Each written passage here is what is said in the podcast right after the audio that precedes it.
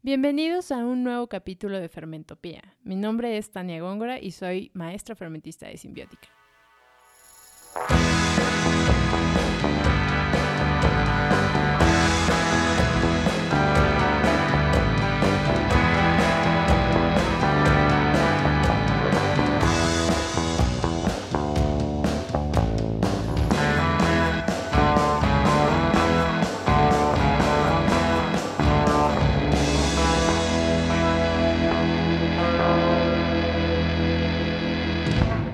Hoy hablaremos sobre una bebida tradicional fermentada a base de tuna. Su nombre es colonche.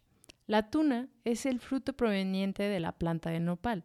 Su nombre científico es opuntia. En tiempos de la conquista fue llamada por los españoles como pera espinada. Existen 93 especies de la planta de nopal, siendo 72 de ellas endémicas de México. Las plantas de nopal están distribuidas primordialmente a lo largo del altiplano central mexicano. Extensión territorial que comprende parte de los estados de Jalisco, Durango, San Luis Potosí, Zacatecas, Tlaxcala, Morelos y entre otros. Históricamente las variedades de nopal y de tunas han sido una fuente importante en la cuestión alimenticia de varias comunidades originarias.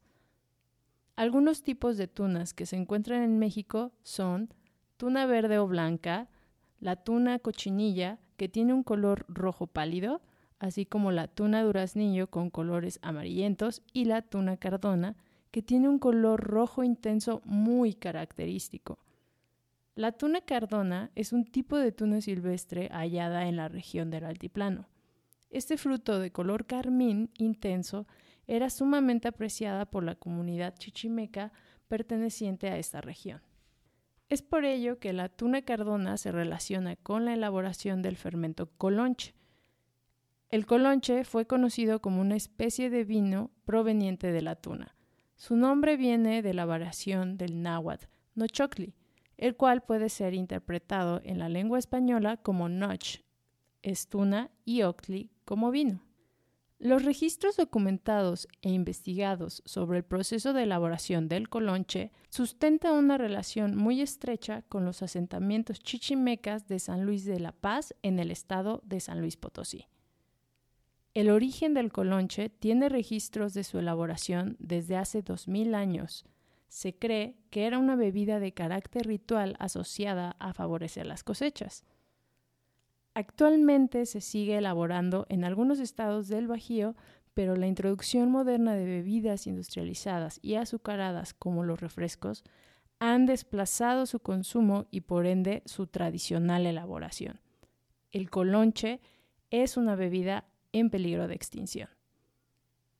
En el proceso tradicional se retiraba la cáscara para extraer el jugo, utilizando coladores de paja poniéndolo posteriormente a fermentar cerca del fuego o al sol, para inducir una fermentación vigorosa de una hora aproximadamente, obteniendo así una bebida dulce, ligeramente alcohólica y muy refrescante. Para ahondar en la bebida fermentada de tuna, fuimos a conocer e investigar más sobre el fruto mismo, trasladándonos a Santa Cruz Tlaxcala para visitar a don Seferino Manuat de Tlatmatzi, él es agricultor y guardián de distintas variedades de planta de nopal. Don Seferino nos cuenta sobre las variedades de tuna que cultiva, así como las características propias del fruto durante su cultivo, cosecha y algunos de los periodos por los que atraviesa la planta hasta llegar su maduración. Asimismo, destaca la importancia que tiene el nopal y la tuna en la gastronomía de su región. El día de hoy estamos con Don Seferino. Eh, estamos aquí en, en, Tlaxcala, en el municipio de Santa Cruz. Y bueno, eh, Don Seferino. Santa Cruz, Tlaxcala. Tlaxcala. Sí, estamos aquí. De hecho, él es productor de... Principalmente de nopal. Así es. ¿Nos puede contar un poco de eh, las variedades que maneja aquí? Porque no maneja solo una, porque mucha gente piensa eso. Sí, aquí tenemos en esta comunidad, en este lugar preciso, es este, una cantidad de aproximadamente 20, 20 variedades distintas. Ajá. Ok. Y de estas 20, eh, no todas son las verdes que mucha gente conoce, sino en realidad, de todos colores. En realidad no son verdes. La gente eh, confunde mucho ese, ese color o a este, puede, ese calificativo, ese adjetivo, en realidad a mi parecer son blancas. Mm, Sin embargo, le dicen verdes. Claro. Pero bueno, eso- aquí hay blancas o verdes, como algunos le llaman. Tenemos amarillas, tenemos rosas, rojos y algunos tendiendo a púrpura en diferentes tonalidades. Y es que cada una también tiene un sabor, una textura, o sea, sabe diferente. Mm, Para quien ya lo puede y le interesa detectar los sabores, definitivamente son distintas. Eh, tienen la consistencia distinta, tienen sabor distinto. Y eso que ahorita estamos en una temperatura eh, promedio, O sea, unos que 25 eh, grados. a lo mejor unos 20, 20. 20, 20, ajá, 20 Ajá. 25 grados. Obviamente lo- el sabor y la textura tienen una característica. Y si le bajamos la temperatura a unos 10 grados, es decir, a unos 13, 15 grados, cambia la sensación en la boca. Sí. Sí, y no es lo mismo que nos comentaba ahorita en el recorrido, que depende la hora del día que lo pruebes, ¿no? También depende del grado de madurez, porque a más madurez hay mayor este, cantidad de azúcares Sí. y luego esos azúcares se convierten en alcohol. Entonces obviamente ya cambia el sabor. Cuando, que, cuando está apenas en maduración, cuando inicia, tiene una acidez pronunciada. Mm. Sí, inclusive en al- una que probamos tenía, estaba verde todavía y tenía este sabor como nopal, ¿no? Ligeramente. Sí, sí, sí, porque, repito, tiene que pasar el proceso de, eh, Maduración. de maduración, que bueno, es un proceso biológico ya más complicado, Claro. pero tiene que pasar de una, eh, una estructura a otra. Oh, eso es muy interesante y creo que eso es algo que usted ve pues a lo largo de, del año, ¿no? Porque no todas se dan en un mismo Mes, momento. no, o sea, no. se van dando a lo largo del año. Sí, aquí hay este, tardías, Ajá. tempranas y de periodo extendido. Ok. Es decir, las tardías pues ya hasta como por septiembre, octubre es cuando maduran. Ok. Las tempranas empiezan desde mayo, Mm. mayo, junio. Y las extendidas tanto empiezan desde mayo, junio y terminan hasta septiembre, octubre. Ok. Pues eso es bueno saberlo porque si un día alguien quiere venir a probarlas, van a saber cuándo se podría venir en dado caso. Sí, aquí lo que pasa es que no obstante que tenemos 20 años de habernos dedicado ya de lleno al, al- al cultivo, Ajá. pues sí, estos 20 años nos han llevado para detectar qué variedades son, si realmente son importantes, son interesantes y el proceso de producción. Claro. Entonces ya tenemos identificadas a las variedades y ya tenemos identificado el proceso de producción. Entonces ahora ya vamos a extender, Claro. ¿sí? Porque ahorita eh, la producción es a veces por piezas nada más, Sí. algunas piezas. Las palabras de Dosenferino nos recuerda que aunque vivamos en una época en la que todos estamos muy acostumbrados a los productos altamente industrializados, en el campo aún hay personas que encuentran gratificación al trabajar con procesos agroecológicos, buscando el mejor resultado para los consumidores, la tierra, el medio ambiente y para la comunidad local. Y algo importante que hay que destacar es cómo es su manejo. O sea, usted utiliza una, una forma ecológica de producción. ¿Por qué? O sea, ¿por qué esa decisión de usarlo así? Eh, varias veces se han hecho esa pregunta y creo que hoy voy a responder un poco diferente. Eh, yo eh, le voy más a, a la sensación, Ok. a las sensaciones que logro cuando estoy cultivándolo de ese modo. Porque eh, la reacción de las plantas es diferente a cuando se utiliza de manera eh, convencional, le llaman convencional, o con químicos. Claro. Entonces, las sensaciones que logro eh, de cultivarlo de la manera agroecológica son extraordinarias. O sea, son muy agradables, son, o sea, son muy importantes. Esa es una de las razones principales. Eh, Supongo que el, el sabor también va a repercutir. Esa es la consecuencia. Esa es la consecuencia porque eh, trabajar todo este proceso con esas sensaciones, cuando ya se tiene la floración, o sea, es un momento igual muy interesante, muy, muy agradable. Cuando ya está la tuna madura, Sí. o sea, es lo mismo, es un momento agradable. Pero todavía en el Inter, las pencas o las plantas, las hojas que la gen- la gente le llama, eh, proyectan, ¿sí? Sí. proyectan una sensación también, o sea, muy, muy agradable, muy interesante. Entonces, cuando se comen los nopalitos, cuando se come el corazón de nopal, cuando se comen las tunas, o sea, eso ahí ya se logra eh, obtener todo el trabajo que se ha realizado con Claro. anterioridad. Y los sabores son, ya los probaron hoy. Sí, son muy versátiles, hay una gran variedad, colores, sabores, texturas, sí es, creo que es parte de los beneficios y no es tan sencillo encontrarlo, o sea, yo jamás había visto una tuna amarilla. ahí hay una gran cantidad de tonalidades, o sea, de, eh, hay este, blancas tirando a verdes, hay rojas, rosas, amarillas, este, pistache, digamos algo así. Aquí, al menos en Tlaxcala, hay una color canela. Hay combinaciones de que son rosa con blanco, amarillo con rojo. Sin embargo, no ha logrado, esas, no ha logrado reproducir esas variedades porque, este, bueno, la civilización, entre comillas, avanza y destruye la diversidad que ha habido. Entonces, en otros estados de la República sé que ha pasado también lo mismo. Hay algunas variedades que las han desaparecido porque la, civilización avanza. Entonces estamos destruyendo la diversidad.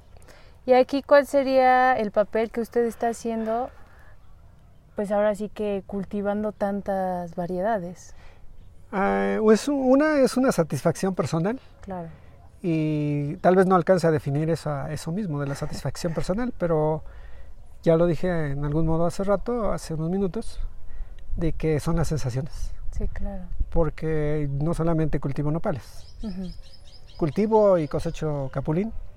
No solamente la pulpa la aprovecho, sino aprovecho los huesos, las almendras, eh, la sensación de tener capulines, de tener árboles, eh, vivir con ellos. Sembramos maíz, calabaza, frijol y también utilizamos otras hierbas que están aquí. Mm. Entonces conservamos una gran diversidad de plantas, hierbas, pastos, granos, frutos y esto me, me hace sentir muy bien y eso me, me, me, mantiene a decir lo voy a superar todavía. Claro. Porque tuve problemas con plagas y el 80% ahorita de, de, la plantación se me cayó porque no sabía cómo manejar las plagas. Entonces ahora que ya lo sé, la estoy rescatando, estoy restaurándola y espero tener en otro año ya una recuperación como del 60%. Okay. Y es que también algo interesantísimo es que al tener una gran diversidad de pues de nopales se preserva la, pues ahora sí que la genética de cada uno y eso inclusive le ayuda a la redonda a los demás, a que no se enfermen sus, sus plantaciones. La moda es hablar de tecnología y hablar este, incluso de organismos genéticamente modificados. Claro. Eh, y hay quien se espanta mucho, o sea, se asusta y, y están así contra este, los transgénicos. Yo he platicado en otros momentos con otras personas también de que la transgenia o la transgénesis se da en la naturaleza. Sí, claro. Solo que, bueno, en el caso moderno y el hombre la maneja muy al antojo y pues se le sale de, de, las manos. Pero me refiero a que esta gran diversidad que hay aquí, eso va a provocar que haya una combinación. Claro. Y las, las aves, los pájaros que comen las semillas, se van a encargar de sembrarlos, mm, o de sembrar esas semillas. Entonces con el tiempo va a haber otros colores que no lo sabía. Exacto. Y también con eso estoy, o sea, también por eso lo hago, porque sé que estoy colaborando a mantener la diversidad y a recuperar un, un tanto lo que había antes y a disfrutarla. Claro. Y es que eso es muy interesante. Lamentablemente no se visibiliza tanto, pero creo que si las personas aprendieran más de personas como usted y, supieran a, pues ahora sí que saber que es bueno que haya esta diversidad, ¿no? Yo creo que así hay más gente. Eh, he entendido y creo que puede ser este egoísmo o vanidad, pero siento que en Tlaxcala tenemos ese estilo. O sea, mantenemos un tanto la raíz, la, la cultivamos, la reproducimos y esto hace que pues, precisamente tengamos este, diversidad. Eh, hace minutos también comentábamos acerca de la gastronomía y es que la condición en la que estamos nos obliga también a, tener, a buscar variantes, combinaciones y obviamente nos, nos, adecuamos al ambiente, nos hacemos parte del ambiente y eso hace también que el ambiente o, o el medio nos responda. Entonces, sea la milpa, sea el frijol, sea cualquier cultivo, cualquier planta, la tratamos de tal manera que, que no le hagamos mucho daño. Sí, hay, gente, ¿eh? hombres y mujeres. O sea, de pronto le meten fuego, le meten productos, generan este, movimientos que son este, destructivos. Pero tanto hombres y mujeres también, este, hay gente que conserva, o sea, conserva esto. Y, por ejemplo, de tener tanta variedad, ¿cuánto está tardando en promedio? ¿Tardan lo mismo en que dé tuna, en que se crezca? No. Son diferentes. Eh, todas son diferentes. Eh, las hay que al año y medio ya están produciendo y las hay que hasta los cuatro o cinco años. es tardado en algunos casos. Sí, sobre todo porque no sabía el manejo. Ajá. Porque las plagas eh, hacen que se prolongue mucho ese, ese tiempo.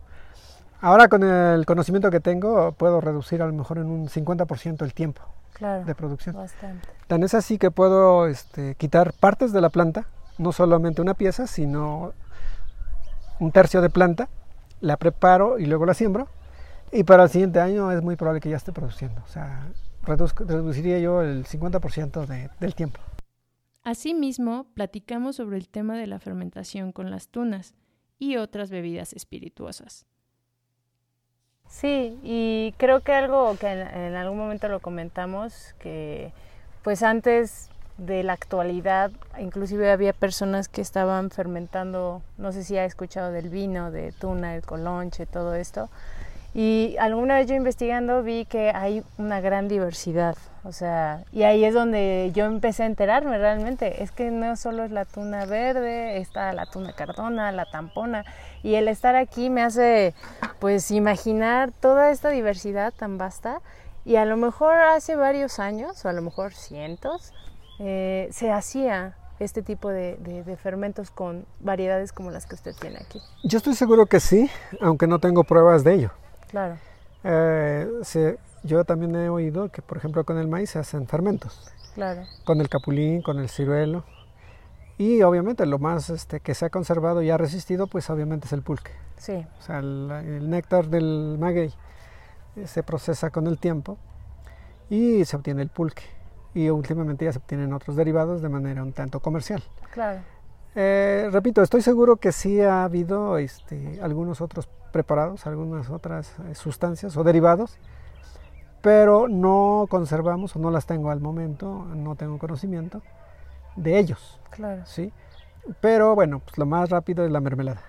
sí, es una de, sus, de las transformaciones ¿no? de la tuna. Y que confío en que hay gente que no necesariamente con lo que fue mermelada, sino que sí pudo haberlo fermentado. Pero insisto, como fue atacada la planta del nopal tanto, pues que realmente ahorita tener esta colección me es, un mes, este, o sea, me es grandioso. O pues es gratificante. Sí. Y entonces, eh, obvio que sí he pensado, incluso en hacer cerveza, Con, con, la, con la parte viva de la penca. Okay. O algún fermento como alcohol, porque cuando se pudre la penca, eh, se percibe ese aroma alcohólico. Sí. Pero bueno, como eh, tengo otras actividades, no me he concentrado. No, te, no le da la vida. sí, claro, es, es difícil eh, porque también requiere de mantenimiento, que se meta a aprender y a ejecutar. Sí. es difícil. Creo que más bien aquí se invitaría a los interesados a que puedan visitarlo y a lo mejor ayudar en, en proponer estas transformaciones, ¿no? que no están peleados con la comercialización. Sí, al menos hablando de, esto mismo, de los fermentos, yo confío demasiado en que se puede combinar con otras frutas. Claro. O bien con otras bebidas ya alcohólicas y se le puede agregar el colorante de la tuna. Mm, Entonces esto para cuestiones de presentación y de sabor, aroma, pues realmente yo confío en que sería muy, muy interesante. Sí, claro. Sí. O sea, eso es lo que yo tengo en mente. Pero repito lo que ya dijiste tú misma también el tiempo, no da el tiempo. Sí. Y obviamente sí es la invitación a, la gente que sabe que le interesa el proceso, pues obviamente le invitamos a que venga, que conozca, que vea cuáles son las alternativas. Y bueno, se da esta, se puede dar esta asociación. Claro. Si ellos la compran, yo la trabajo, me esfuerzo por tener un buen producto para que su derivado pues obviamente tenga una gran calidad. ¿Y qué, qué fechas serían más convenientes para que la gente pueda venir a visitarlo? Julio. Julio. Julio y agosto. Porque entre julio y agosto es el mayor número de tunas o de frutos maduros. Ok. Puede venir en junio, pero pues apenas empieza. Sí. Puede venir en septiembre, pero ya se están terminando. Ya están muy maduras, casi eh, fermentando. sí. sí. Sí. Ok. Pues qué bueno para que la gente si nos pregunta, pues obviamente le pasemos el dato y que puedan venir a visitar. Claro, con mucho gusto, aquí lo recibimos. Eh, puedo decir que cuando no hay fruto, aquí los recibimos para que prueben el corazón de nopal. Perfecto. Sí, porque eso también no, no es muy común encontrarlo. Entonces creo que es una buena forma y hasta el corazón de nopal se podría transformar por fermentación. en tipo como en salmuera encurtido, sí se podría. De hecho ya lo preparan, pero pues lo mismo, de pronto abandonan el, el viaje claro. y se dedican a otra cosa, pero sí, sí, sí, muy, muy interesante. Incluso hace rato estábamos hablando de que la cáscara de la tuna, pues la pueden utilizar para ello. Sí, en ahora sí que se pueden sacar muchas recetas, no solo de fermentados, sino se puede usar pues una gran cantidad de, de la planta en sí, el fruto, en una diversidad de, pues, de platillos, supongo. Sí, han venido, he tenido la oportunidad de que me visitan estudiantes de cocina y ya cocineros profesionales. Y bueno, pues ya han tenido la oportunidad de conocer esto y pues obviamente sí les agrada. Lo que pasa es que no tenemos en volumen suficiente. Claro. No, y es que la demanda o el esfuerzo que merita que no esté usando ningún tipo de agroquímico, pues manual, esto es muy manual. Entonces eso le toma mucho tiempo y creo que si usted quisiera venderlo de forma masiva, pondría en riesgo inclusive la variabilidad de la, la oferta que tiene. Efectivamente. Eso es. pues muchas gracias por este tiempo de hablarnos un poco de todo este trabajo que tiene y, pues ahora sí de la pasión que lo acompaña en eso. Ah, gracias, estamos para ello, nos gusta y esperamos que nos siga gustando, me siga gustando. Ok, gracias. Sí. Don Seferino arroja una invitación para cualquier interesado o interesada en los procesos de la tuna y así poder trabajar en conjunto, fomentando su consumo en la actualidad. El trabajo que realizan distintos campesinos y agricultores como Seferino es un llamado como comunidad a seguir consumiendo los frutos que se han ido dando en nuestro país. Consumiendo los productos nativos y regionales, podemos seguir preservando tradiciones como la elaboración y consumo del colonche, y así evitar que se pierda en el tiempo. El campo, las tradiciones, la fermentación y la gente están unidos por un mismo eje rector que es la cultura del pueblo de México. Recuerden mandarnos sus comentarios y sugerencias. No olviden suscribirse y compartir. Este fue un capítulo más de Fermentopía. Hasta pronto.